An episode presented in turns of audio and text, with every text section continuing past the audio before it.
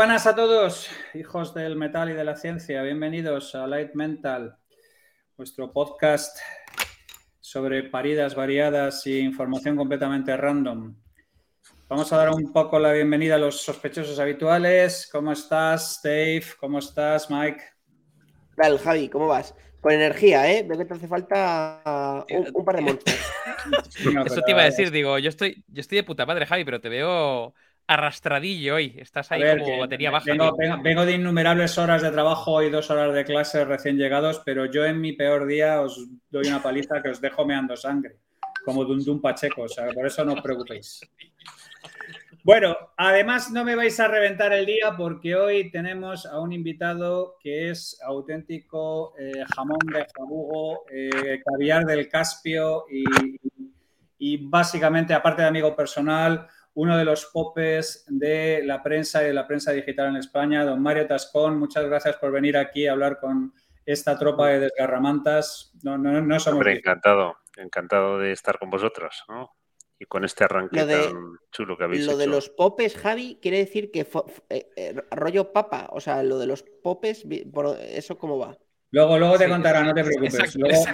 Mario, Mario, que es, que es el, jabalí del Bierzo, luego te contará su, larga experiencia desde que bajó de los montes, eh, donde básicamente comía lo que cocinaba, lo que cazaba él con sus propias manos y cuando llegó a la civilización todo lo que hizo. Pero vamos, gran hombre y mejor persona. Mike, ¿puedes poner un poco en orden a quien haya estado en un búnker nuclear y no conozca quién es Mario Tascón, en qué se dedica, qué viene en su biografía de Twitter? en su grinder, todas estas cosas que nosotros hacemos En todo, le hemos buscado a tope y después de un trabajo concienzudo de investigación, el cual llevo haciendo los últimos dos, segundos, eh, Mario se define en su, en su bio de Instagram como más o menos periodista, me gustan los nuevos medios y algunos de los viejos, está bien, hago lo que puedo y trabajo en el interior de un volcán. Es decir, que es de las bios menos... Eh, lo primero, todo en castellano, que eso, Mario, hemos de decirte enhorabuena, porque prácticamente a día de hoy no se lleva. todo el mundo se, pone siglas eh, que posiblemente mi abuela ni mi suegra conozcan. Y además, muchas, mucha terminología en inglés. Eh, ¿Esto es mm. por algo concreto, Mario? Eh, o, Bueno, a mí, vamos, sí, sí, es por algo concreto. O sea, yo para empezar, pues eh, soy un defensor de, utilizar, sobre todo en determinados momentos, el bueno, en general el español, siempre que se pueda, y siempre soy defensor de, de la no utilización de los anglicismos innecesarios y luego pues me divierten mucho los únicos eh, acrónimos que tú citas. Eh, en español es que es muy difícil, el acrónimo no solo nos salen aquellos que tienen eh, que son para insultos, o sea, si tú pones HDP todo el mundo lo entiende.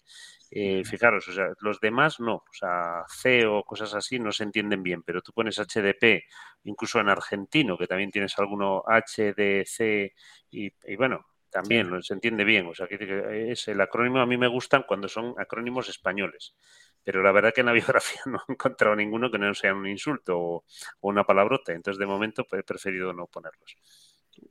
Bueno, está bien. si quieres, Mario... Em, Mike, por curiosidad, hay, una, hay una plataforma, bueno, ahora están saliendo como setas, literalmente plataformas de inteligencia artificial que hacen cosas, ¿no?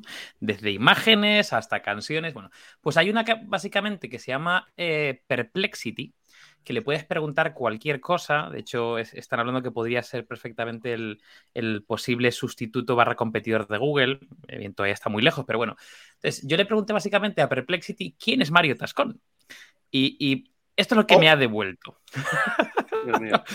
ha dicho, Mario Tascón, nacido el 16 de diciembre del 62, es un escritor, periodista y consultor español especializado en el mundo digital y los nuevos medios de comunicación. Ha sido asesor de más de 20 medios de comunicación internacionales y consultor de empresas. Es, pone que eres director general y creador de Prisacom.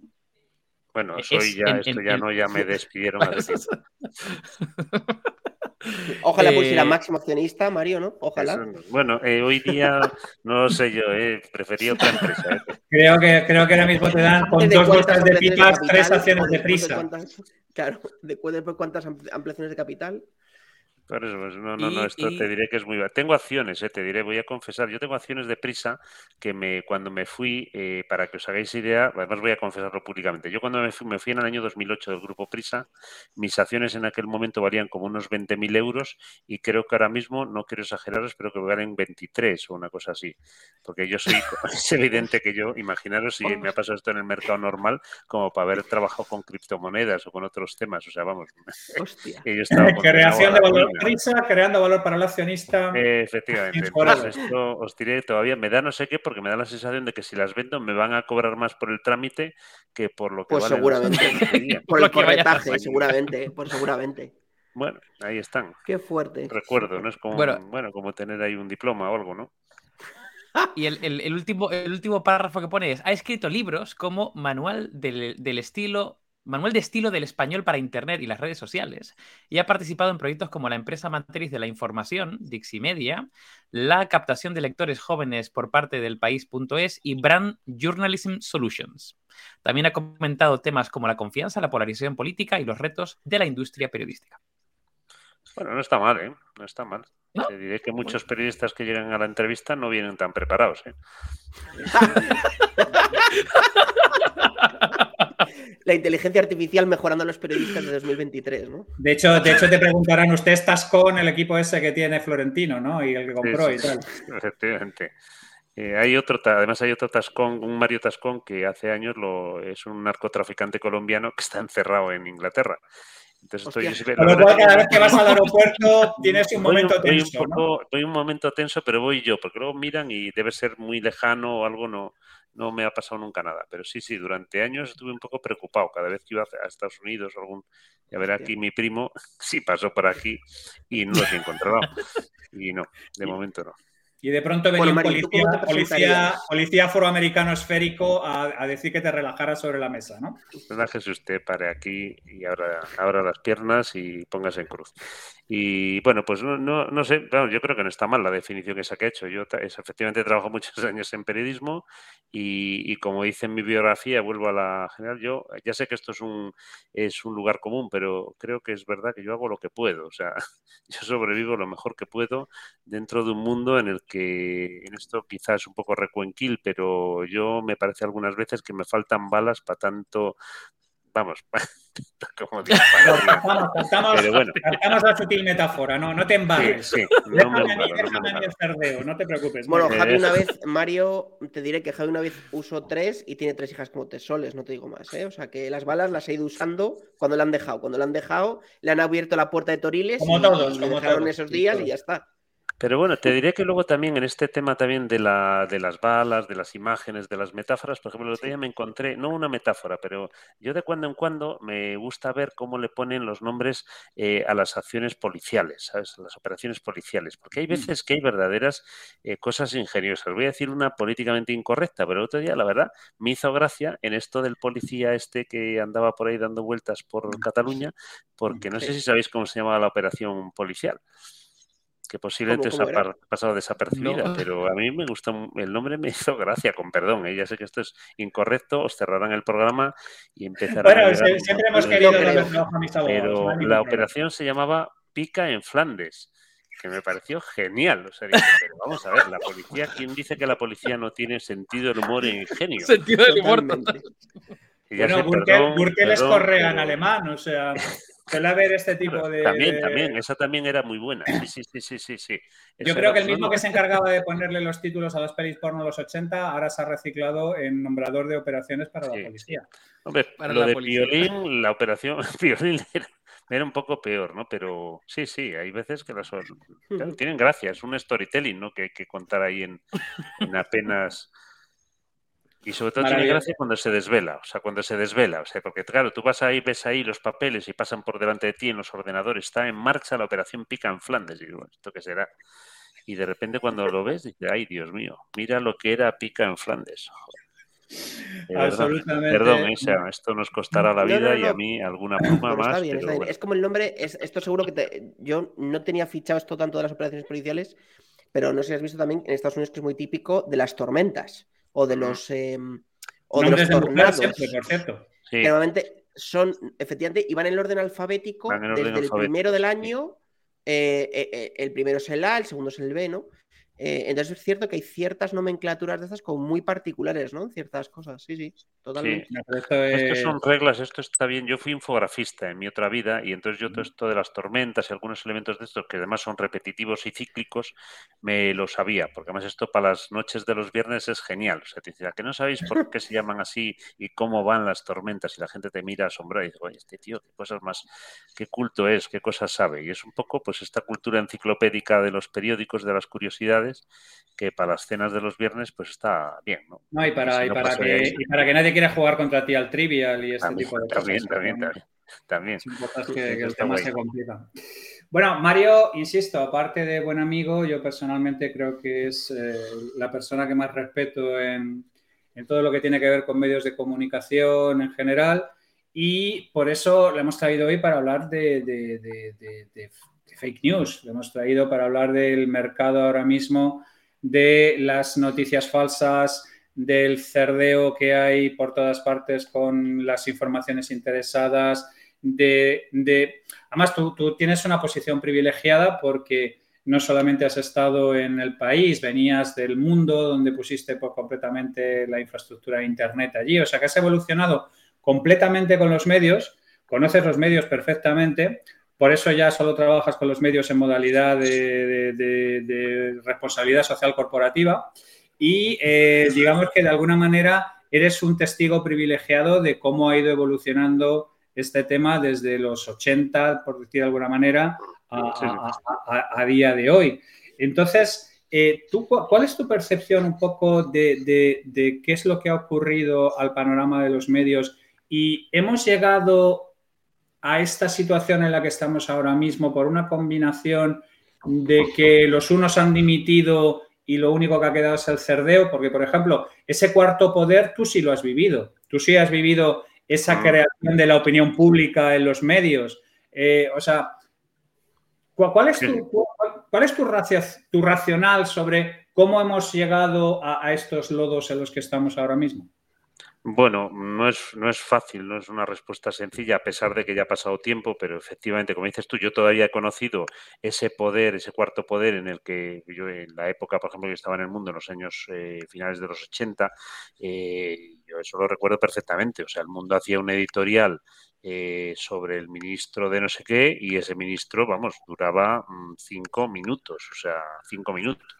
Y esto no una vez, ni dos, ni tres, ni cuatro, o sea, muchas veces lo viví, lamentablemente por otro lado, porque esto indicaba que los partidos o los gobiernos pues tenían muchos agujeros en los que la corrupción etcétera, entraba a tope. ¿no? Entonces yo eso sí, claro que, lo, claro que lo viví y esto, ya sé que esto a la gente más joven le puede parecer insólito, ¿no? Que una persona que robara o que supuestamente parecía que podía haber estado robando, pues con un editorial de un periódico se iba a su casa y luego se, se iniciaba un juicio, tal, no os cuento ya nada, con gente que manipuló las fuerzas policiales, con gente que, bueno, pues muchísimos casos que hubo en aquellas épocas y efectivamente los periódicos, especialmente los periódicos, la prensa, que eso es es verdad que dentro del ecosistema de los medios es siempre ha sido, a pesar de que, fíjate, es el medio también que menos multimedia, por decirlo así, porque al final es verdad que maneja la base, que es el texto, pero digamos que, bueno, en principio parece que las teles podían haber sido, haber tenido, y no, lo han tenido la prensa especialmente, en general en el mundo. Entonces, bueno, ahí se produce, en aquella época se producen distintos cambios sociales, eh, uno de ellos, lógicamente, y no, esto no es nuevo ni, ni voy a contaros ninguna novedad, que es la aparición de Internet, y con la aparición en general de Internet eh, sucede una cosa, que es que el periódico como tal se queda obsoleto, o sea, el periódico es lo que tiene el periódico, el valor que tiene el periódico, dos de los valores que tiene el periódico, desaparecen muy deprisa. Uno es ese digamos, esa estructura que todos los días a un público informado en el mundo, porque no pensemos que los periódicos son populares, o sea, los periódicos al final, incluso periódicos como El País en España, pues van, yo que sé, a 400.000 personas cada día en sus mejores tiempos, ¿no? Eh, claro, pero ¿qué 400.000 son? Pues la gente más informada de España, así de claro, y de otros sitios. Esta gente de repente encuentra un sustituto fácil a partir de, la aparición de Internet, de las redes sociales, las capacidades de acceder a otros sitios, que hace que una de las funciones primarias del periódico, para empezar, desaparezca. Segundo, la capacidad de publicación barata, pues como esto mismo que estamos, bueno, no, como esto mismo que estamos haciendo ahora nosotros, cualquiera puede publicar. O sea, nosotros para hacer este ejercicio en los años 80 hubierais tenido que tener una licencia de radio, una concesión administrativa y no podíamos estar aquí. Igual que ahora. Igual que ahora. Entonces, bueno, esto, está, esto ha pasado siempre con todas las tecnologías, pero en los medios de comunicación les ha dado muy duro porque ha desaparecido algunos de sus principales propósitos de manera muy rápida, como fue este. Añadido a esto, eh, la prensa que venía de momentos muy dulces, en los que ganaba mucho dinero y en los que estaba muy entreverada con el poder político y económico, pues empezó a ser una sospechosa de que, bueno, de alguna manera no cumplía también la función de vigilancia, que era una de las principales adicionales que tenía y por tanto ha caído en, una crisis de credibilidad que tampoco os cuento nada nuevo, eh, azuzada también por supuesto por sus enemigos, por nuevos agentes, esa famosa frase que funciona muy bien de esto no lo publica ningún periódico, esto no lo verás en los medios, que perdón, que luego además ves que la foto es de televisión española, que es una cosa que a mí me fascina, y dices, esto no lo verás en los medios y en la foto está ahí la imagen de televisión española, pero bueno, funciona.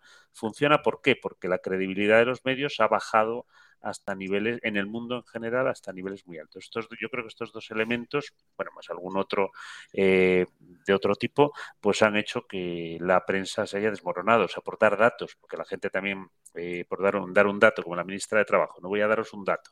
Eh, yo cuando me voy en el año 2008, del diario El País.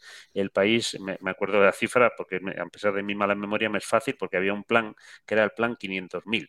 Entonces, claro, es muy fácil acordarme de cuántos eran los periódicos que queríamos vender. No se llegó, porque se vendían 485, pero parecía fácil llegar a los 500.000 y me han dado una cifra de este mes de enero de que apenas llega a 60.000.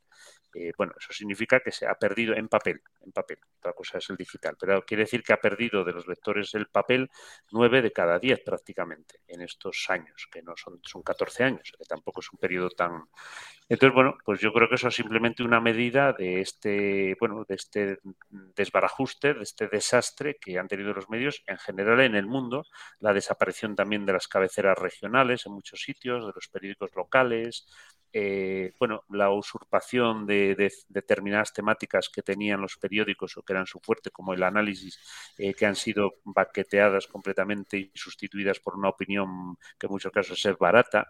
Yo siempre digo lo mismo, es que el análisis es caro, eh, pero el análisis era muy potente. Muchas veces la gente lo confunde, el análisis con la opinión. Pues que los periódicos de hoy día están llenos de opinión, no de análisis. El análisis pues, puede estar más o menos de acuerdo, pero lleva un trabajo, lleva un curro. De hecho, de hecho Mario, ¿tú no crees que eso es parte, o sea, a lo mejor me, equivoco, ¿eh? pero em, desde mi punto de vista de usuario, de, lector, ¿vale? No tanto, por supuesto, de editor o de conocedor del otro lado.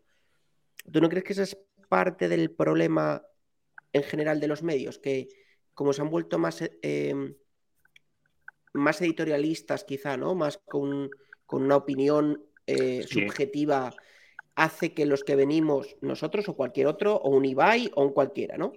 Que simplemente intenta pues, hacer entretenimiento, eh, llama más la atención, porque al final sienten que somos más transparentes y de verdad somos lo que queremos ser y no le demos nada a nadie. O sea, ¿no, te da un poco esa sensación? O, bueno, sí, sí, sí. No, no, no. Hay varios elementos en lo que preguntas que tienes, que tienes toda la razón. O sea, los periódicos hoy día, en general, ¿eh? pues pero vamos, en general, ha habido un elemento, se han polarizado es, de manera exagerada espero que esto es evidente, eh, están haciendo un poco algunas veces lo contrario de lo que se supone que, deberían hacer, ¿sabes? por ejemplo, por poneros un ejemplo, hasta en un detalle. O sea, cada vez en el diseño los periódicos al refinarse eh, y teniendo en cuenta que los periódicos siempre han sido leídos por gente madura y mayor y no joven como ellos quisieran, pues resulta que le hacen la letra cada vez más pequeña, ¿no? Que tú dices, hola, buenos días, perdone, pero es que el diseñador de cualquier tipo de producto le diría a usted que está usted un poco al revés, ¿no? Pero claro, les encantaría gestionar a los TikTokers y que venga la gente. Si la gente joven nunca ha leído periódicos,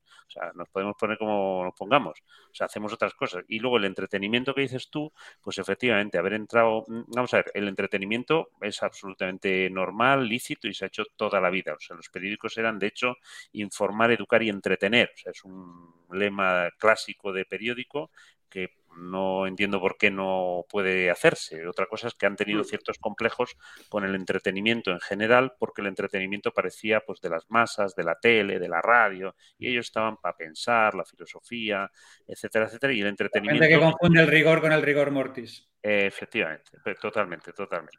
Entonces, bueno, eso también, eso, eso ha afectado muchísimo a un tipo de productos mm, distintos. Eh, muy diferentes, muy distintos y que efectivamente tampoco han funcionado. O sea, funcionan algunas veces en el corto plazo, mucho, también tiene mucho que ver no solo las fake news, sino este proceso de polarización, que en el fondo es parecido, porque los periódicos ahora chillan más que cuentan porque han visto que el chillar es que como todo el mundo chilla, pues ellos también se ponen a chillar. Y entonces, bueno, pues la verdad que yo no creo que esto sea, esto es pan para hoy y hambre para mañana, ¿no? Pero bueno, sí, sí, son muchos elementos que esta vorágine les lleva, les lleva a esto, la manera en que hacen los titulares ahora mismo. Eh, pues es que los titulares, mucha gente se queja, no, es que los titulares los manipulan y tal. Vamos a los titulares siempre, o muchas veces ha habido editores, ¿no? que hay gente que sabe titular muy bien, que sabe titular incluso mejor. En el mundo anglosajón es bastante frecuente que tú entregues un texto y luego haya un señor o señora que te lo revisa y lo titula, y esto no pasa nada al revés normalmente ayuda a mejorar la comprensión de los textos. Aquí esto se ha convertido, parece que es que algunas veces es verdad que no ha sido solo una edición técnica o una edición periodística, por decirlo así, sino que ha sido una edición buscando el clic barato, el clic fácil, eh, bueno, la temática o la palabra, cómo coloco la palabra. Ayer me contaban una curiosa eh, de hoy, esta mañana, de que tiene que ver con las fake news. Eh, bueno, no, perdona, no con las fake news, me contó el lío de Bolsonaro en Brasil y me contaban que había habido un caso de corrupción bastante grande de unos pastores que pedían dinero a los ayuntamientos, al ministerio para que se lo diera a los ayuntamientos y un pastor, una vez un alcalde dijo, es que mire, mi pueblo es muy pequeño y no sé cómo, cómo disimular los 30 mil reales que tengo que meter aquí. Y el pastor dijo, bueno, pues deme usted, démelo usted en oro. Bueno, pues la palabra oro de repente fue lo que hizo que esa noticia que llevaba tiempo saliendo mm, y nadie le daba mayor importancia, al introducirse la palabra oro y un pago en oro, de repente eso se convirtió en viral. Entonces, bueno, esto los periodistas lo saben, lo han aprendido, entonces buscan la palabra oro, como buscan la palabra aznar, como buscan, eh, bueno, determinadas palabras que, son emotivas y que están, y claro, destrozan por otra parte, pues esa vigilancia que tenían que estar, bueno, creo yo que tenían que estar haciendo del poder, pues ahora el cuarto poder, eh, y que esto se está perdiendo, o sea, ahora hay otros poderes que son mucho más poderosos y algunos pues campan a sus anchas porque ya no tienen al cuarto vigilando también. Bueno, esto toda esta mezcolanza, pues no, no, me quiero poner serio, ¿no? no nos está llevando muy bien No, es que no, no, no hay manera de contar con una sonrisa en la boca el proceso de degeneración general, porque yo creo que de, una, de una prensa debilitada perdemos todos. Completamente de acuerdo. O sea, una prensa debilitada no es ninguna buena noticia y, es lo que hay, es lo que tenemos ahora lamentablemente, porque claro, una prensa débil pues está muy sometida a los vaivenes eh, tanto económicos como políticos. Ahora mismo el gobierno de el gobierno de México acaba de cerrar todas las subvenciones y ha anulado todas las subvenciones que tenía, que ya que eran muy discutibles, ¿eh? porque eran una manera también de tener a los periódicos y ahora de repente pues pues eh, pero es que los ha llevado a la ruina, o sea, los periódicos mexicanos ya sin esta última eh, este último flotador salvavidas que eran las subvenciones públicas al papel, otros elementos, pues que están en la ruina, más, más que hace. Es verdad que no sé si es mejor morir ya dignamente. yo... Bueno, pero es que, es que este es un tema muy interesante porque, por ejemplo, nosotros estuvimos trabajando para la cabecera principal de un país centroamericano que no mencionaré, donde les dijimos claramente por qué se iban a ir al hoyo de cabeza y básicamente nos vinieron a decir que entendían perfectamente lo que les estábamos planteando, pero que ellos hacían su dinero en otra serie de cosas y que esto duraría lo que duraría, pero que era una especie como de prestigio, no era realmente un negocio. Yo es que tengo la sensación de que la mayor parte ahora mismo percibe incluso los, los, los medios, no solamente eso, sino como un negocio ruinoso y única y exclusivamente se mantienen una serie de cosas porque todavía se tiene una cierta percepción de que pueden influenciar algo en la opinión pública. Eso además ocurre cuanto más mayor eres porque tienes ese recuerdo hmm. de, cuando realmente quitaban y, ponían ministros. pero yo no sé, Mike, Dave, vosotros que, sois, eh, que no sois momias de la quinta dinastía como yo, vosotros, no sé si en algún momento dado en vuestra vida el periódico ha sido algo ya que tuviera un cierto peso específico o que tuviera un cierto prestigio, o ya lo único que habéis conocido es el avión en llamas y en barrena. Bueno, yo he de decir que creo que la primera suscripción digital que tuve, y seguro que os descojonáis de mí, fue a Orbit, antes de tener Spotify. Em, porque me encantaba leer el expansión y de hecho a día de hoy lo sigo leyendo y gracias a Orbit pues lo veía en digital, ¿no? Desde el móvil. Em, de hecho me lo, me lo, he quitado hace no mucho, a lo mejor el año pasado o el anterior, y lo tiene durante 10 años o 12 años. Pero pero no sé, no, sé muy bien qué decirte, Javi, porque yo creo que íbamos a hablar de fact-checking, pero, pero la verdad es que. No, también, también. Es que eh, yo, ahora, yo ayuda, a el salto. Yo creo que es importante que, pongamos la mesa, ¿sabes? Yo es que tengo la sensación de que bulos y mierdas ha habido toda la puta vida, desde los protocolos de los sabios de Sion, pasando por toda la vida. Pero había un cuarto poder que controlaba qué era lo que funcionaba y qué era lo que no funcionaba. Como se nos ha muerto el guardián, pues se nos ha llenado el campo de malas hierbas. Eh, no sé si esa es una tesis eh, viable o si sencillamente el nivel de cerdeo que hay ahora mismo no lo ha habido nunca ni en los peores momentos. No, no, no lo, o sea, el nivel no lo ha habido nunca y la cantidad ni en los peores momentos. Pero sí lo ha habido siempre. O sea, que y los medios de comunicación no siempre han sido una garantía de que eso no existía. Es más, ha habido muchas veces que han sido divulgadores de, bulos, ¿no? De, vamos, algunos hay históricos muy conocidos, ¿no? O sea, yo hace poquito estuve viendo, buscando en la Biblioteca Nacional y me, uno que no conocía y que fue del bando republicano y que salió en portada de muchos periódicos de la zona republicana de que Franco ha muerto. Y yo pensando que era que me estaba encontrando el titular de estos años de... de Navarro.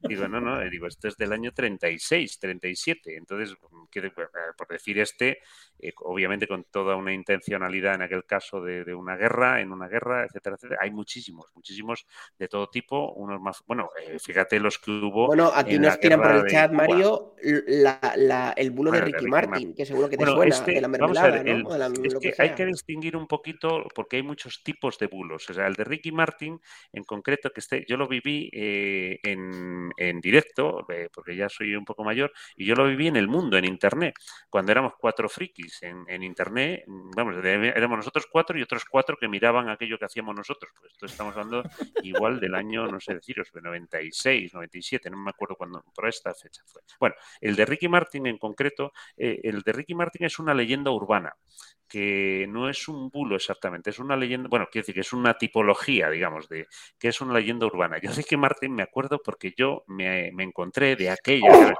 os sonará un poquito como a, los cuentos del abuelo Cebolleta, pero yo de repente estaba mirando ah, las espera, El abuelo Cebolleta, ese es Javi, le tenemos aquí en el chat siempre. Aquí, ve, aquí siempre. Pues mira, aquí tenéis al primo Esto es de Javi. ¡Primo!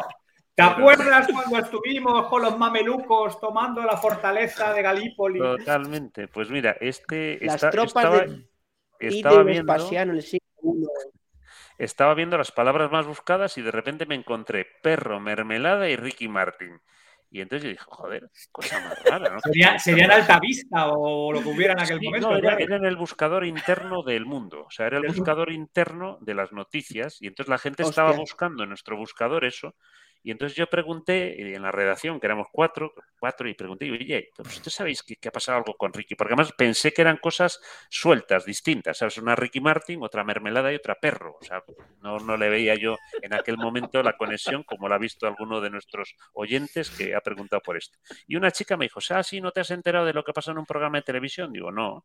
Dice, sí, sí, hay un programa de Antena 3 en el que parece que le iban a hacer una sorpresa a una chica y había unas cámaras esperándola porque le habían llevado a Ricky Martin, a la chica, pero la chica cuando llegó, en lugar de ir a la habitación donde estaba Ricky Martin de sorpresa y con todas las cámaras, pues se fue a la cocina, abrió la nevera, cogió la mermelada y se untó ella misma y llamó al perro. Digo, pues no voy a seguir yo aquí, que entonces ya nos cierran el programa definitivamente. Bueno, y entonces yo dije, pero eso es imposible que haya pasado no, no, no, esto dicen que está bonito. Entonces aquello seguía, seguía y efectivamente todos mirando los teletipos por si llegaba alguna noticia y no llegaba nada. Hasta que un imbécil que estas cosas necesitas a periodistas y a idiotas, con perdón, que algunas veces te, valen los mismos, pero bueno, en este caso eran dos. Había un señor que era el ¿no? de, la Asociación de Padres eh, ultraconservadores de España. Un indignado, siempre hace falta un indignado. Sí, y entonces este sale y delante de todos los micrófonos dice, bueno, es que vamos a pedir una investigación a Antena 3 porque parece ser que en horario infantil aparece, bueno, y claro, en ese momento, a partir, como os podéis imaginar, hoy día diríamos que ese señor generó el viral, porque en ese momento ¡plum! salió ya por todos los lados, parece que se va a abrir una investigación en Antena 3, bla, bla, bla, bla, bla, bla. Bueno, los pobres de Antena 3, de aquella, eh, que os estoy hablando, todavía no había redes sociales para esta cosa del abuelo cebolleta. Pues imaginaros el lío que se montó. Pero efectivamente, esto es una, eh, esto es, un, es, una leyenda urbana. Estas de cuando en cuando aparecen, eh, bueno, hay una muy famosa también eh, que hizo un locutor de, bueno, que hizo, que transmitió un locutor de radio, que fue la del tráfico de órganos ilegal. O sea, un locutor de radio muy famoso dio una vez una noticia y dedicó media mañana a contar que un amigo suyo, que era un amigo de un amigo, eh, le habían secuestrado en Nueva York y había desaparecido 48 horas y había aparecido, conocéis la aparición en el hotel, con unas pequeñas incisiones en la parte de atrás. Bueno, estos son leyendas urbanas. Eh, otra cosa es el bulo. ¿Por qué, ¿Por qué, el bulo es distinto? Porque el bulo, entre otras cosas, es una eh, nosotros le llamamos noticias falsas y yo creo que eso es un error mm, semántico del español, porque y por eso utilizamos muchas veces más el inglés, porque en realidad deberíamos llamarle noticias falseadas, que es distinto que noticia falsa. La noticia falseada tiene una, hay una intencionalidad. Hay una, mm, el falseo no es que yo me he equivocado o que se ha difundido un bulo, no, no, no, hay una intención de e, esa es una eso es lo que es más en la fake news. Es verdad que dentro de la fake news hay varios tipos y algunas veces pues también se meten algunas que son fake news por error, por decirlo así. Alguien se equivocó y salió.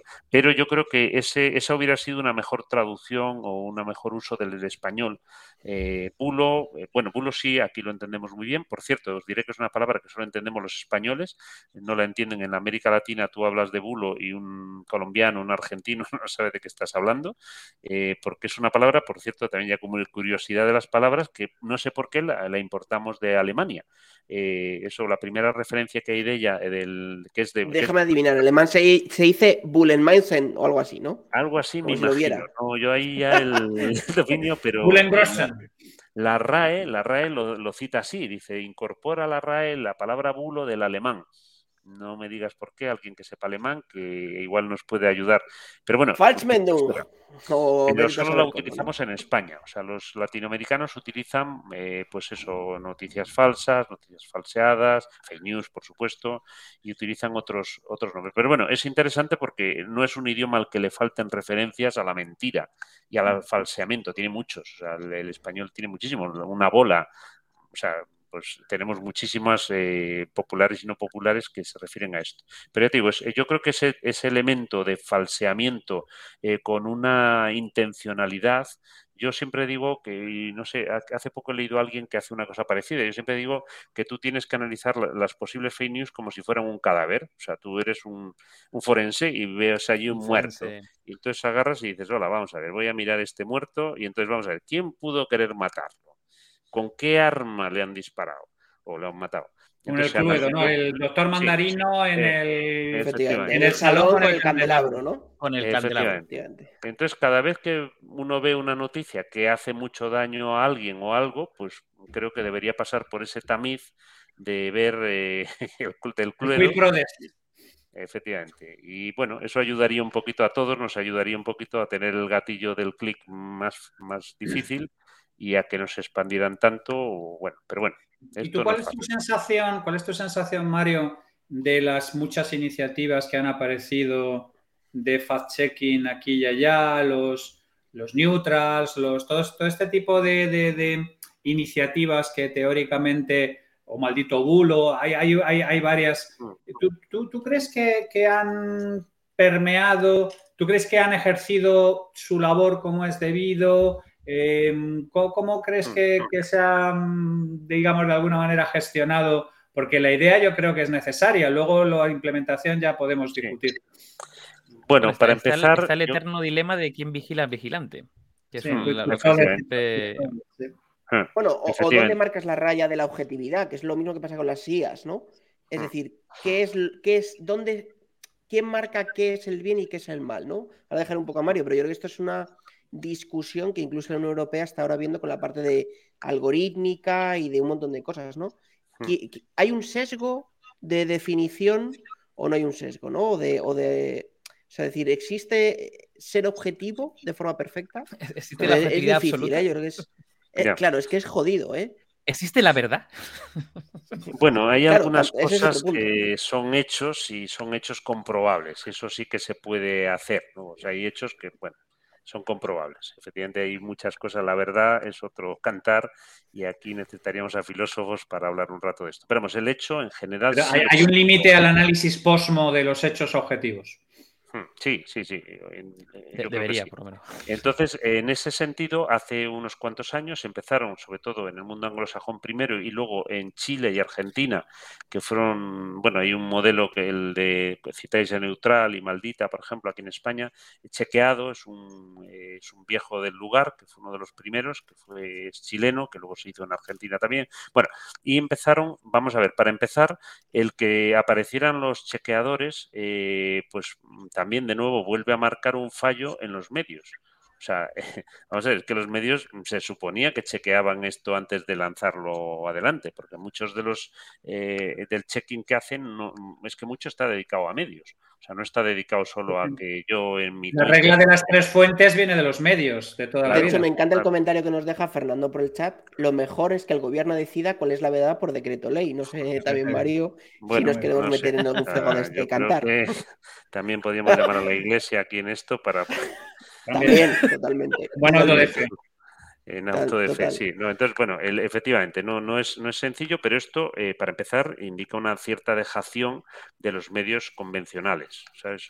los, medios convencionales han dejado y han cejado, y de hecho, si os fijáis, después de la aparición de estos chequeadores, han empezado de nuevo los medios a tener ahora también los propios medios tienen alguien que hace fact-checking en la agencia F, alguien que lo hace en el país.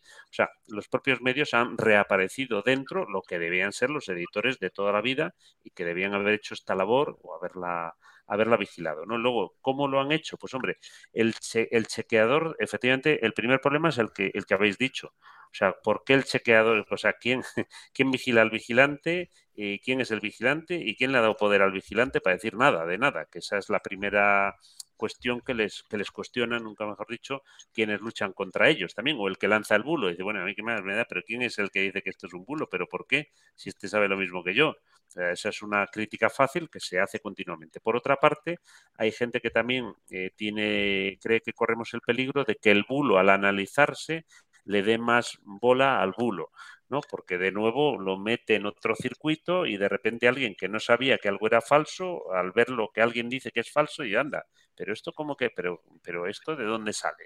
Y de repente entra otra vez. Eh, entonces, eh, no son fáciles, o sea, no han sido fáciles. Es verdad que hay gente que ha hecho, vamos, una labor muy fuerte, maldita, por ejemplo, yo creo que en general, incitáis a neutral, yo creo que neutral en algunos casos también, pero luego algunos de ellos se han visto metidos, bueno, neutral en concreto, se ha visto metido en una vorágine en el que, bueno, pues, pues ha habido una serie de acusaciones graves contra el quehacer profesional, más que por el quehacer profesional del chequeado, porque en otros ámbitos, eh, bueno, pues parecía que había una sospecha de la objetividad que podían tener algunas de las personas, Ana y algunas personas que estaban neutral, ¿no? Bueno, esto siempre pasa, claro, si es que yo, si me dedico a dar doctrina de algo y en algo de mi vida, aunque no sea en aquella en la que doy doctrina, eh, pues, pues, pues claro, me veo con un riesgo tremendo. Si además los enemigos no tienen escrúpulos, pues todavía el riesgo es mayor y la cantidad de la tormenta que uno puede generar alrededor es tremenda. Lo que pasa es que, claro, los resultados también muchas veces son, eh, bueno, yo creo que hablé contigo de un caso, Javier, en, hace tiempo que, que lo viví de muy cerca, o sea, en, un, en los ataques que recibe el Ministerio de Igualdad que no digo yo que no merezca algunos, pero vamos, hay algunos otros que ya te digo yo, que no sé por dónde está. Eh, pues yo vi uno en el que hubo una tormenta alrededor de una pequeña empresa que salió muy mal parada, los pobres, que no tenían nada que ver pero bueno, pues los, los falseadores del bulo, pues los habían metido allí, les arrastraron por delante y es que ellos no sabían qué hacer, porque decían, si yo desmiento el bulo, me sigo metiendo en él, o sea, sigo la bola, eh, vamos, la ola sigue siendo cada vez más además, además hay un problema terrible. Muy complicado. Que, viene asociado a la polarización que estabas comentando tú antes, que es que cuando hay algo tan polarizado y, tan en blanco y negro como estamos, muchas veces el, propagador del bulo se siente en una misión de Dios y dice que, oye, que, cualquier cosa es válida con tal de, de, acabar con el mal y el maligno. Y en el momento en que alguien está en esta misión, estamos jodidos, porque ya legitima cualquier tipo de atajo y cualquier tipo de mierda. Sí, sí, sí, totalmente. Te dejan sin palabras porque ya, efectivamente, sí, totalmente, totalmente. No puedes entrar en ninguna discusión porque ya eres sospechoso de que tú también, si estás entrando, estás polarizado también. ¿Para qué entras? Bueno, entonces, bueno, la verdad, pero lo, malo es efectivamente que el daño es, eh, es muy alto. O sea, el daño algunas veces cuando lo ves cerca, pues, joder, no, yo no se lo deseo a nadie porque, te, bueno, es que pueden arruinar una empresa. O sea, una cosa es ver un bulo en abstracto y otra cosa es ver que alguien lo mata o que alguien le arruina o que alguien lo destroza. De hecho, nos dejan un comentario, nos dejan un comentario que es interesante, no sé a qué caso concreto se referirá hay una derivada peor, cuando los jueces se basan en bulos para abrir investigaciones judiciales, con eso que hacemos, las mm. fuentes están protegidas. Claro, esto podría ser un caso de uso de lo que comentabas, Mario, perfectamente. Claro. Bueno, es que en esto que entramos en la parte judicial, efectivamente, ahí hay un problema también que es que los jueces, en principio, eh, como es lógico, tienen obligación de ver cuando tú demandas, tienen obligación de ver el caso. Y eso muchas veces, la, esto también es un juego que la prensa tiene es bastante culpable, porque la, prensa muchas veces titula por ahí. O sea, un juez, eh, vamos, ha abierto un eh, tal, no sé qué, juicio. No, no, vamos a ver, el juez tiene que ver. O sea, yo le voy, yo voy a mire, señor, me pasa esto y me ha pasado esto y este señor me ha pegado y el juez lo primero que hace es, intentar entenderlo y decir, oye, quiero ver el caso, ¿no? Lógicamente. Pero eso la prensa lo ha utilizado como sinónimo de que ya había un delito, ¿sabes? En su manera de titular. Y, la prensa, y ya no te digo los que no son la prensa, o sea, porque algunos los han utilizado ellos, van, el propio periodista va con el que va a demandar y según pone la demanda en el juzgado y el juez dice, venga, que lo quiero, lo voy a mirar, nada más a lo mejor luego la rechaza, ¿no? pero ya titula. ¿sabes? Si esto ha sido una práctica bastante habitual desde hace años y es una más de las que efectivamente distorsiona los usos de la información correcta, ¿no? a mí, a mí la parte de fact-checking, o sea, hay una parte que me preocupa mucho porque tengo la sensación, luego seguramente la mitad de nuestra audiencia crea que soy un facha eh, totalmente boxero, pero la verdad es que me da igual porque es una opinión eh, más personal, independientemente de mi naturaleza política, que no es esa, y es cómo el fact-checking durante los últimos años ha afectado a la forma de expresión en redes sociales. En general, en general, y esto es una reflexión que quería comentar, hemos vivido como en plataformas como Twitter, pero también en Instagram, en Facebook, en, en, cualquiera, ¿no? Pero yo creo que Twitter ha sido la que más todos hemos visto. Se han realizado ciertas acciones de bloqueo, si queréis llamamos control, más que bloqueo, ¿vale? Para no caer solo en el caso de los bloqueos. En función de opiniones que no siempre tienen que, por qué ser ilegalidades. Es decir, si yo, por supuesto, soy eh, homófobo, puede ser considerado ilegal, totalmente, ¿no? Pero puede haber una parte de ideología que no sea ilegal y de hecho es algo que nosotros en el podcast defendemos mucho, Mario. Nosotros somos tres personas, tres amigos que nos llevamos de puta madre, cada uno piensa totalmente distinto, pero aquí venimos a hablar. Entonces, eh, independiente de lo que pensemos, y eso creemos que es enriquecedor. Pero a mí me, ha sorprendido mucho cómo esa, ese fact-checking o fake fact-checking, si lo queremos llamar así, eh, en ciertos entornos digitales se ha llevado a un extremo donde, en función incluso de la em, ideologización de, las, de la plataforma concreta que hubiera detrás, ha podido afectar a libertad de expresión de los usuarios. Yo no sé qué piensas un poco tú de este punto, que posiblemente puedes pensar distinto y por supuesto encantado de escucharlo. ¿eh? No, no, no, no, no, tienes toda la razón. O sea, vamos a ver, hay, un, hay una problemática general bastante grande con el tema de la libertad de expresión en las redes sociales desde el comienzo de la, bueno, desde el comienzo de Internet y de las redes sociales. Y además es un caballo de batalla importante porque es un caballo de batalla por un lado del control o sea, el control necesita controlar lo mejor que puede las redes sociales, porque se han convertido un poco ese cuarto poder del que hablábamos en parte es un poder más disperso y que ahora también les pese lo que les pese a los periódicos están las redes sociales, que es parte también de su problema, pero bueno, en este, este, este asunto que, estamos hablando del control de las redes sociales de, y demás, pues claro, que genera un problema de libertad de expresión, bueno, problema de libertad de expresión que es cómo controlas esto. Para empezar, con legislaciones variadas y diversas en las que, por ejemplo, eh, bueno, hay una muy conocida que es el tema de los pezones en Instagram. Eh, vamos a ver, buenos días, vamos a ver.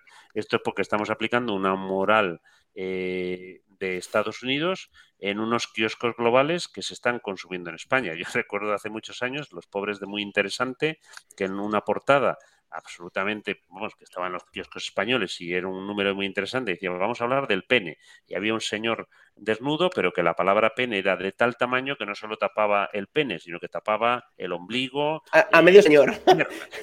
Sí, medio señor. O sea, que, era una portada que no hubiéramos tenido ni. Pero esa portada la bloqueó eh, Apple eh, entonces tú dices, vamos a ver, pero en manos de quién están también, el, eh, ¿sabes? ¿Cómo, se, eh, luego tienes también, en esto que dices, por ejemplo, en las redes sociales, tienes, bueno, pues gente muy bien organizada que consigue que con un comentario que a lo mejor efectivamente, bueno, pues se lanzan en tropel contra tu cuenta y esta cuenta, mira, está diciendo no sé qué, y Twitter, pues como los jueces, dice, uy, vamos a mirar esto y de repente deja bloqueada esa cuenta durante no sé cuánto tiempo.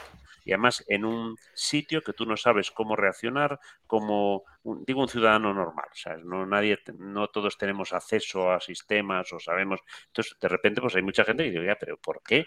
Y a lo mejor es por una cosa que en tu país, en, en tu entorno, no, no es. No me refiero ya a las que son obviamente un delito, si esas están claras, ¿no? Pero es que hay muchas que no son un delito. Sea, no son para nada un delito, son una opinión, una opinión pues, más o menos fuerte, más o menos tal. Y eso es un problema de hace mucho, no es nuevo eso, este es un problema, se ha agudizado con las redes sociales, es absolutamente extraño en algunos casos los mecanismos, no los entiendes, porque lo que es, por ejemplo, bueno, lo que es una sátira a lo mejor, pues en un sitio es que lo consideran un delito y en otro no saben. Ha habido casos muy famosos también de esto, ¿no? pero, pero Mario, tú, tú tienes Tú tienes una agencia, tú conoces el... ¿No crees que tiene que ver también un poco con la ola brutal de paranoicos del brand equity que hay en la mayor parte de las compañías? Porque quiero decir, eh, digamos que de alguna manera hay una especie de neopuritanismo implantado sobre un montón de cosas que viene fundamentalmente de, de, los propios anunciantes, que son los final del día los que pagan la fiesta y que lo que determinan un poco cuál es el criterio moral de las plataformas. Mm. O sea, ¿en qué momento nos hemos convertido en un convento de Ursulinas con, un montón de cosas tan, tan delirantes como las que estás planteando? Pues esto tiene que ver con la época en la que tenemos más medios de comunicación y más comunicación, pues efectivamente, sorprendentemente, es una de las épocas en las que hay más autocensura en general de los usuarios. Bueno, de hecho, bueno, eh, un segundo, voy a poner un ejemplo, un ejemplo, Mario. O sea, es que nosotros ahora mismo estamos emitiendo en Twitch y, esto luego lo subiremos a YouTube, ¿no? Las políticas de Twitch nos permiten perfectamente que ahora mismo, si quisiéramos, estar fumando un porro los cuatro perfectamente y no habría ningún problema. Ningún problema. Ojo como enseñemos un pezón, aunque seamos hombres, porque nos chapan el canal. Eso sí, te puedes fumar un porro tranquilamente. Entonces, ¿dónde está ese objetivismo de que el porro es bueno y el pezón o masculino o femenino, me da igual, ¿eh? ¿Dónde está la libertad de yo puedo hacer una cosa y no la otra, ¿no? Vale, sí, tú como usuario y nosotros como creadores aceptamos unas políticas, pero por eso me, estaba planteando esa pregunta, ¿no? Mm. bueno, pues porque, es, ese bueno, porque hay, porque eh, lo que sí que hay es una manera de actuar de la opinión pública nueva, muy rápida, que a la que de alguna manera las plataformas o nosotros mismos algunas veces hacemos caso. O sea, tú si hace años, imaginemos que eh, Javier empezaba a publicar en el país y no le gustaba a la gente, pues hombre, empezarían a llegar cartas, alguna llamada, tarara, mm. tarara. Pero ahora de repente tú te encuentras con una oleada de gente, de haters, que dicen, este señor es mm. que mira, es una vergüenza, cancele, la cancelación. ¿Tú te acuerdas lo que pasó con Carlos Tena y las Bulpes? Sí, sí, sí, sí, sí.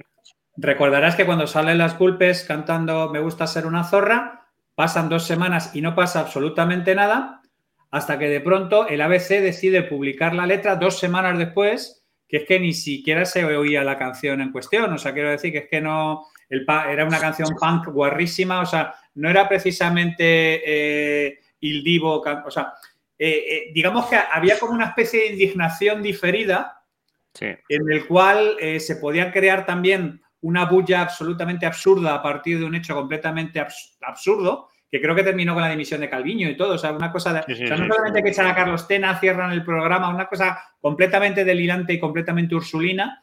Pero efectivamente, yo creo que la principal tema es que ahora mismo el backslash se viene inmediatamente. Inmediato. esa es la diferencia. Esa es la diferencia. O sea, esto es inmediato. Y entonces la gente, para que no suceda eso, que es inmediato y, cuya, y cuyo arreglo no es inmediato, porque dices, no, es que es inmediato, pero yo también de inmediato lo arreglo. No. O sea, tú, el daño se hace de inmediato y luego ya el arreglo, vete tú a saber si lo puedes hacer. Entonces la gente, pues bueno, hay, hay una, hay mucho autocensura, estoy seguro que hay mucha autocensura. O sea, nosotros mismos en la manera de expresarnos, yo, yo mismo hace un rato, cuando estaba contando la, bueno, que me hizo gracia el tema del policía tal, pues yo mismo he andado con mucho cuidado en la manera en que expresaba eso, y, la verdad que digo, bueno, es que tengo que tener tanto cuidado, pues posiblemente en, otro momento no lo hubiera tenido. Mario, no, te preocupes, nos han dejado una pregunta en el chat para ti, para que no te autocensures y cantes claro. Vale, vale. ¿Tiene Mario alguna opinión acerca del fenómeno de llamarlo país al país cada vez que mete una noticia notablemente sesgada? Mira, Mario, te, la están dejando votando. No, me la están dejando votando. No, no, no, pero me, voy a mojar. No, bueno, a mí me parece que en cualquier caso, en cualquier caso esto que es un insulto eh, hacia el país. No, es un insulto, eh, lo digo Bueno, un insulto, me refiero, que lo quieren convertir casi en un una insulto, mofa, una, mofa, una mofa sobre el país. Pues bueno, eh, yo, yo, desde luego, a, yo no, a mí mm, en esto, en la parte pública, no me, a mí no me molestaría si fuera el país. Oye, chico, cada uno que haga lo que quiera, ¿sabes? Y esto, pues, ha sido una forma. Es verdad que entiendo que esa mofa hay gente que le ha dolido, especialmente a, la gente, lógicamente, del propio diario. Pero vamos, a mí en sí mismo no entiendo que es una manera. O sea, vamos a ver, eh, tú tienes que, eh, tienes que, al enemigo tienes que, eh, bueno, dejarlo en la peor posición posible.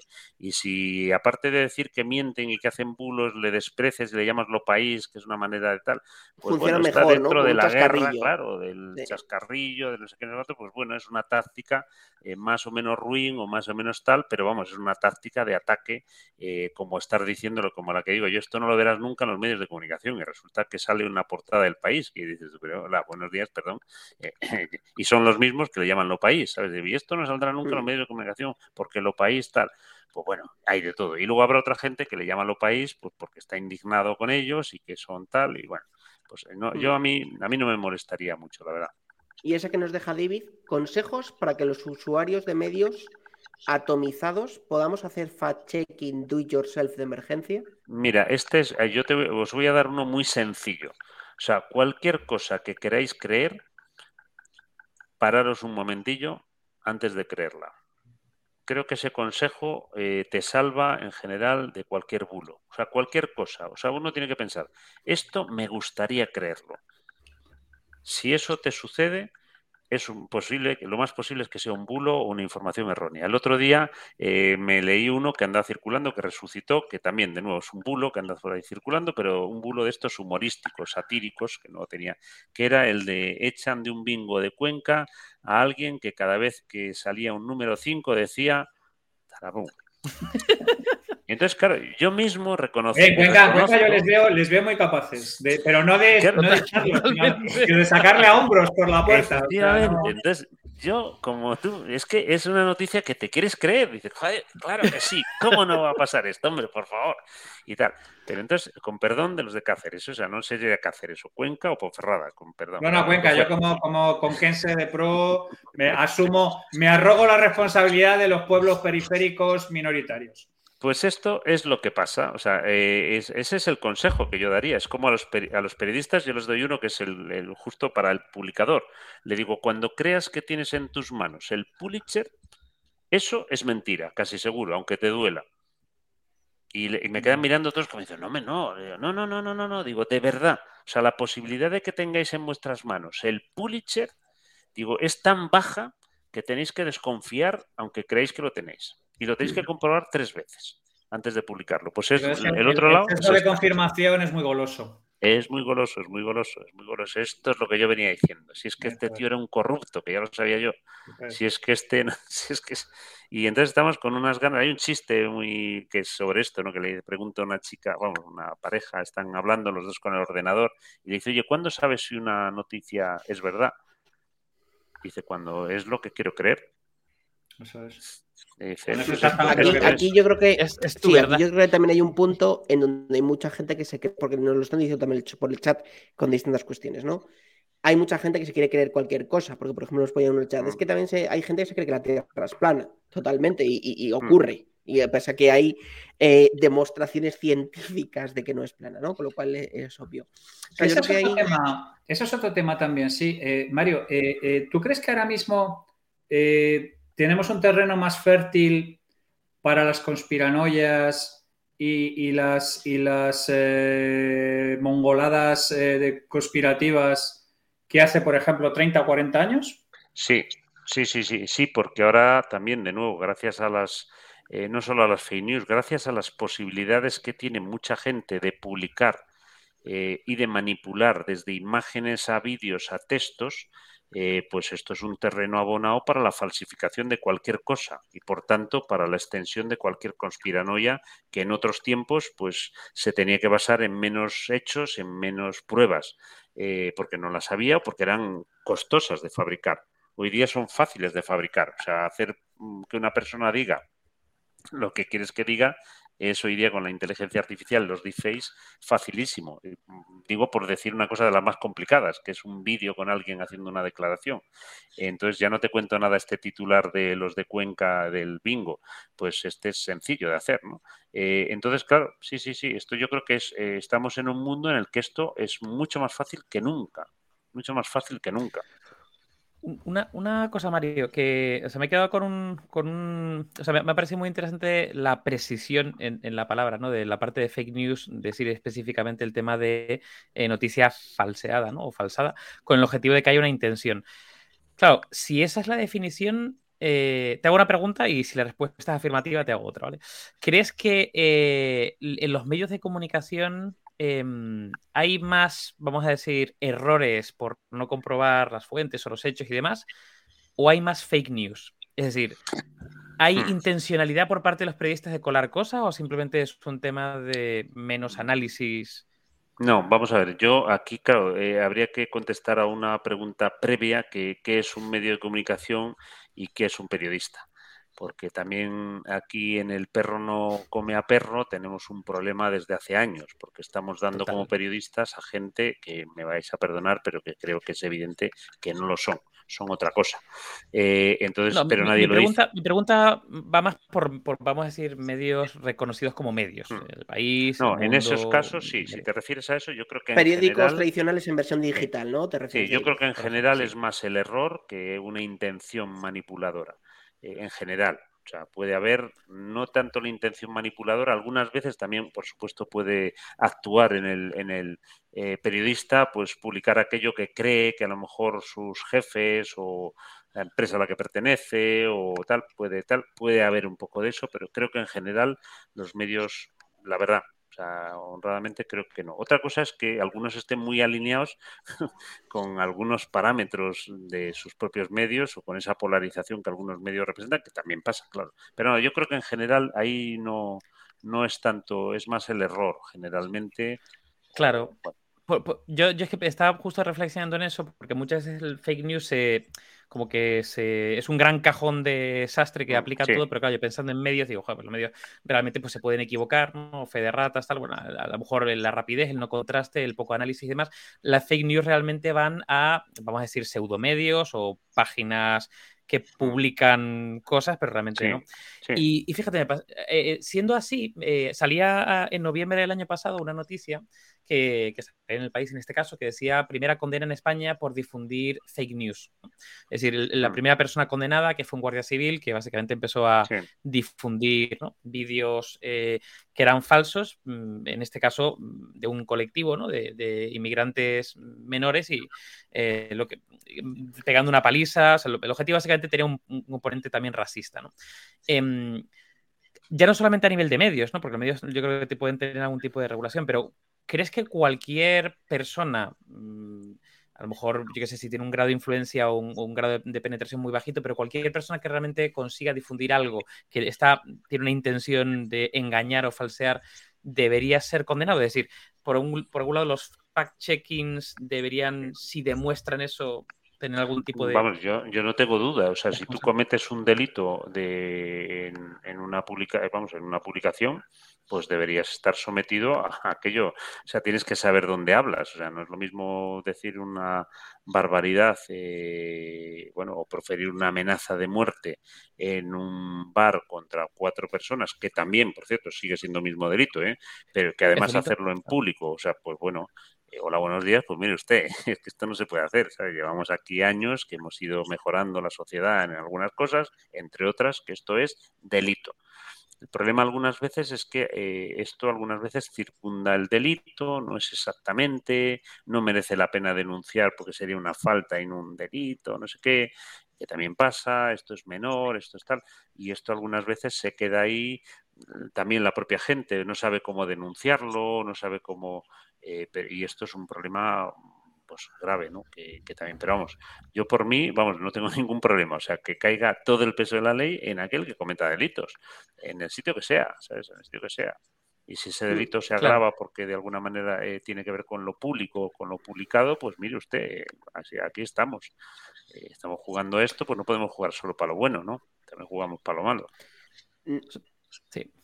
Sí, yo iba a decir, porque por ejemplo lo complicado de eso básicamente es el, tema de un gradiente, o sea, como que el fake, la, fake news al final no, es un tema binario, ¿no? Sino, o sea, la, manipulación tiene un gradiente muy grande, ¿no? Es decir, en este caso era muy evidente decir, mm. esto es súper falso y es un acto, vamos a decir, mm, eh, de odio racista contra algo, ¿no? Pero normalmente las fake news eh, o yo que sé, un, un, deepfake, ¿no? De yo que sé, de, de, Putin mm, cargándose la madre de los ucranianos y tal, pues evidentemente está súper claro cuál es. Pero normalmente las fake news suelen estar en un terreno bastante gris, ¿no? Que están rozando la media verdad con la. ¿no? Ese punto. Muchas veces se utiliza el humor, eh, pero de manera torticera también, ¿sabes? Para. Entonces, claro, en el humor, pues como. Mm, eh, ¿cómo puedes hacer si es que eso parece un chiste? Enmascaras, puedes enmascarar. Una sátira, ¿no? Claro. la sátira también. Entonces hay muchas veces que esto es complejo porque no, no sabes muy bien cómo reaccionar eh, y hace daño. O sea, claro, evidentemente, la sátira siempre ha sido, ha sido uno de los tipos de dardos y de flechas en en la discusión política más difíciles ¿no? de, sortear y esto es uno de los que... y, de, las más, efectivas, el, dictador siempre busca cargarse al humorista. Totalmente. Mm. Esto además tenemos, bueno, tenemos en toda la historia montones de estos y recientes un montón. O sea, acordaros desde nuestro país lo que los intentos de cierre, pues creo que tuvo más la codorniz que periódicos eh, y bueno, eh, recientemente en elecciones. Franco, Franco fusiló al director de la revista La Tralla en Valencia porque publicaba un montón de caricaturas eh, haciéndole pasar por homosexual. O sea, quiero decir que es que la sátira toca los cojones, ¿eh? Sí, sí, sí, la sátira es, es un elemento de primera... no, pero por eso, por eso que hablábamos antes, de que el tío está en una misión y se le están riendo de lo más sagrado. O sea, quiero decir, no es un ridículo ad hominem, es, un ridículo a la causa. Y ahí ya, ahí ya la gente pierde mucho los papeles, la verdad. una, una, última pregunta que nos pasan por aquí, Mario, para ti por el chat, que me gustaría un poco saber tu opinión, ¿eh? porque la verdad es que no era un tema ni puro del capítulo. Me gustaría saber su opinión sobre si Televisión Española ha estado siendo más propagandística en los últimos años. Em, me gusta porque la pregunta tampoco hmm. dice en qué años, ni en qué partidos, ni bajo qué circunstancias. Entonces, no sé, no sé tu opinión, Mario. Bueno, sí, hombre, vamos a ver, Televisión Española, por incluso por cómo está gestionada, igual que la, bueno, la agencia F menos, pues yo creo que la agencia F es un poquito más plana en la comunicación que hace y tal, y es menos, por decirlo, la han considerado siempre un poquito menos peligrosa los poderes o, o quienes eligen, ¿no? A su jefa, su presidenta. En cambio, Televisión Española pues siempre ha estado sometida a lo que pregunta esta persona, ¿sabes? Pues, o sea, Televisión Española siempre ha sido sospechosa, especialmente en los informativos o en los programas de tertulias informativas, eh, de que esta manipulación existe. Yo creo que Televisión Española en general ha hecho esfuerzos, en muchos casos, también muchos de sus productores, pero también es verdad que algunas veces ha habido algunos... Yo lo que pasa es que yo creo que sería un poco, contestaría un poquito como lo decía, yo eh, tiendo a pensar que en general es más por algún error y no dudo que haya habido algún caso de alguna manipulación y ha habido casos en los últimos años. Claro, es que en los últimos años, como dices tú, es que estamos hablando de qué periodo estamos hablando, porque ha habido algunos en los que efectivamente eh, ha habido una notable manipulación en los informativos. Eh, bueno, y otras, pues supongo que más sutiles, y otras que las manipulaciones en, en, un informativo en televisión o en la prensa algunas veces son por aquello que no se publica, no porque se publiquen fake news o cosas torticeras. O sea, la selección, por ejemplo, es una manera muy sutil de manipulación eh, y muy difícil de detectar. es más, yo, si me apuras, haría una modificación un poco sutil a esta pregunta, ¿no? ¿Tú en qué momento crees que se perdió la vergüenza en términos de decir y pensar que la televisión española estaba al servicio del partido del gobierno? Porque yo no creo que es algo que venga de ahora, ¿eh? Yo creo que es algo no, no, no, no, no, no, no, no, no. O sea, vamos a ver, yo creo que para empezar, el que los partidos políticos no hayan encontrado un sistema más sensato de nombrar al presidente de Televisión Española y demás, pues es una prueba de que saben perfectamente que tiene mucho poder, que es uno de los poderes públicos o de, vamos, de los medios públicos que pueden utilizar con más poderío y por tanto, pues esto siempre ha sido una lucha desde el principio, desde la democracia. O sea, vamos a empezar ahí, pues es que desde la democracia, desde que empieza la democracia, empieza una pelea por cómo se nombran y cómo se mueven las cosas en televisión española, con bueno, con distintos momentos, con distintos, pero vamos, está claro que es una lucha que no es tanto en la decía, por ejemplo, el otro medio público que es la radio, yo fíjate que creo que en la radio ha sido algo menor, ¿sabes? Quizá porque también piensan que la radio tiene un menor poder de propagandístico, fíjate que lo tiene, pero yo creo que quizá en general piensan que es menor. También hay mucha radio musical, mucha radio de entretenimiento en lo público, que es distinto, o la propia agencia F, que como digo, pues al final es una agencia y parece que las informaciones que hace circular o que hace circular, pues son menos susceptibles de manipulación, ¿no? Eh, pero bueno, en televisión está claro, ¿eh? o sea, yo creo que televisión está claro que es, es, uno de los objetivos y claramente de las peleas, ¿no? pero, pero fíjate, porque es que este es un melón terrorífico y, sé que tenemos que cerrar, pero solamente una última reflexión. Estamos en mínimos históricos de audiencia de televisión española y aún así tenemos a gente como Pablo Iglesias completa, que tiene clarísimo que mm, si le tienen que elegir entre tener un partido político o tener el control de un medio de comunicación, que le den por saco al partido político. Lo que le interesa es el medio de comunicación. Bueno, es que hoy, es que hoy no sé si os habéis enterado, y si no os lo digo porque está leyendo eh, no sé en qué periódico digital, uno de los grandes, no sé si del Confidencial, El Mundo, El País, no me acuerdo, que efectivamente Jaume, Roures le está constituyendo un medio de comunicación que se va a llamar, si no recuerdo mal, Canal Red, eh, RED, em, que se va a sumar con La Última Hora, que es el medio digital que tienen a nivel de noticias, y con La Base, que es el programa de radio que tienen con público, para conformar como un paraguas audiovisual o de prensa, como lo queramos llamar, eh, con el apoyo económico a nivel personal de Jaume Rouras, no como Media Pro, sino como el personal. Oye, fenomenal, a mí me parece bien, él es una persona con su dinero puede hacer lo que quiera. Eh, pero, bueno, por complementar esta información, Javi, que, que comentaba, o sea, Pablo Iglesias parece que está efectivamente montándose un medio, una cabecera digital con eh, canal de televisión, radio y de todo. Hay que tener cuidado con los socios que uno tiene, ¿no? También. No, pero, pero fíjate, a mí me parece curioso. Yo nunca me he ido a comer con Jaume Rouras, no. La, yo es como, yo, no sé si prefiero un socio de McKinsey a Jaume Rouras. estará, el tema ahí, ahí. Estará, el tema ahí, ahí, pero, pero es que no, no quiero entrar ahí porque es demasiado jugoso el, el, asunto. Vas, a abrir un melonaco en, en esta última No, quiero abrir, no quiero abrir un melón que luego no pueda coser. Bueno, te puedes imaginar, es que a lo mejor McKinsey de, es, es la consultora que ha determinado cómo va a ser Canal Red.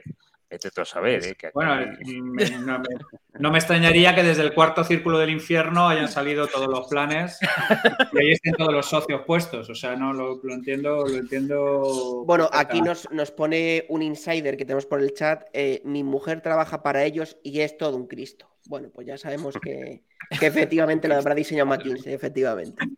Bueno, por lo menos son píos, algo, algo hay que reconocer. Muy bien, la pregunta que tenían para Mario, que hay Tenemos una pregunta que nos dejó para ti Mario Xavi Robles. Xavi Robles, para que la tengas situado, eh, porque posiblemente lo conozcas, es un emprendedor español de unos 30 años, cercano a los 30 años, eh, que ha sido y actualmente es manager de un montón de influencers de Internet, muchos de los grandes, el Rubius, Ibai, muchos de estos, y que tuvimos el Line Mentor anterior con él para hablar un poco de, toda la situación de los nuevos em, emprendedores digitales ¿no? que ha habido. Y nos dejó una pregunta para ti que es la siguiente. ¿Qué has aprendido o qué ha aprendido Mario Tasco en los últimos cinco años que haya cambiado ostensiblemente tu manera de pensar?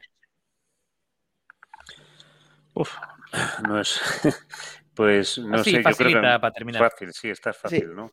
Hombre, ¿qué he aprendido? Pues eh, yo es que estoy todavía aprendiendo, pero por ejemplo te diré que yo en los últimos meses, pues todo lo que he aprendido sobre el tema de lenguaje computacional relacionado con estos cambios que está teniendo ahora la, pues creo que eso mm, no es que me vaya a hacer a mí solo cambiar la manera de pensar, es que está, ha habido un cambio de paradigma que hemos, no sé si hemos sido del todo conscientes de que está, ha pasado delante de nuestros ojos de una manera bastante notable y sorprendente. Entonces, bueno, yo sí incluyo esto último, no por lo último, sino porque me parece eh, que de los cambios que he visto yo en los últimos, no cinco, bastantes más años, que he visto unos cuantos, este a mí me parece, y no creo que sea simplemente que es lo último, que sí pienso también, ahí hay un sesgo, como sabéis, a mí me parece que es muy grande. O sea, yo lo que estaba, yo estaba trabajando además con temas de inteligencia artificial hace meses y yo de repente me he encontrado con unas herramientas, unas capacidades que me han multiplicado por 10.000 las cosas que yo podía hacer hace un año y eso para mí es bastante sorprendente. Todavía estoy digiriéndolo. ¿eh? Es que fíjate que a mí me gustaría hacer un programa, un programa contigo solo sobre el futuro de la creatividad. Bueno, es que ese es un, ese es un tema. ese, es, un tema que merece un programa per se digamos, el, último bastión, o sea, el último bastión que nos quedaba a los hombres frente a las máquinas en este paradigma era la creatividad. O sea, tú decir, no, mira, tal, los trabajos repetitivos, el no sé qué, esto ya lo teníamos asumido más o menos, pero de repente han llegado unas maquinolas mejor, con fa lo que queráis. Pero vamos, me vais a perdonar, pero yo estoy bastante fascinado con esto yo, vamos, si lo hubiera hecho una persona, o sea, si una persona, yo me siento una, una persona y pinta como pintan estas inteligencias artificiales o me crea textos como crean estos, y yo, este tío es listo, o esta tía es lista, pero muy lista, bastante lista, ¿eh? aunque tenga errores. ¿eh? O sea, yo, pero el error es esto ya se irá arreglando, ¿no? Pero este cambio no sucedía. Será un refinamiento, será un refinamiento de las máquinas. ¿no? Veníamos poco a poco, o sea, nosotros en lenguaje, por ejemplo, por ponernos un ejemplo, y en lenguaje hemos estado trabajando muchos temas de inteligencia artificial y lenguaje en los últimos años. Y bueno, yo veía que las mejoras que hacíamos, pues por ejemplo, metiendo cada vez más corpus, eh, pues bueno, pasabas del 78 al 79 y habías multiplicado por puesto dos ceros ahí al exponente del número de... Y de repente ahora me he encontrado con una mejora que vamos, es, el exponente, los ceros están en la mejora, no están en el corpus. Ha pasado de incrementar la exponencial de Goico por Rafa. Exactamente, exactamente. Sí, sí. Mario, una pregunta para el próximo invitado, que naturalmente no sabes quién es, porque nosotros tampoco. Ni nosotros, ni nosotros. Bueno, pues podíamos también preguntarle por esto mismo, lo que estamos hablando, ¿no? Y aprovechamos, ¿no? Para tener otra opinión. Eh, si piensa que los últimos avances de la inteligencia artificial alumbran una creatividad eh, por parte de las máquinas y de los algoritmos o, es simplemente un asunto incremental, una pequeña mejora. Muy bien. Muy bien. A por ella. Fantástico, Mario. Pues mil gracias de verdad por eh, haber venido a compartir tu valioso tiempo con unos desgarramantas como nosotros. Ha sido un placer. me, he dejado, me, he dejado, la mitad de los cadáveres encima de la mesa sin abrir, pero es que... ha, sido, ha sido bueno, ha sido bueno. Nos tiramos aquí hasta mañana. Mike, Dave, Perras, un placer como siempre y un honor como siempre estar con vosotros. Y a todos, salud y ciencia, chavales. Gracias por estar ahí. Cuidaos mucho y nos vemos en la próxima. Muchas gracias. Chao. Venga, chao. Adiós. Gracias, María. Chao.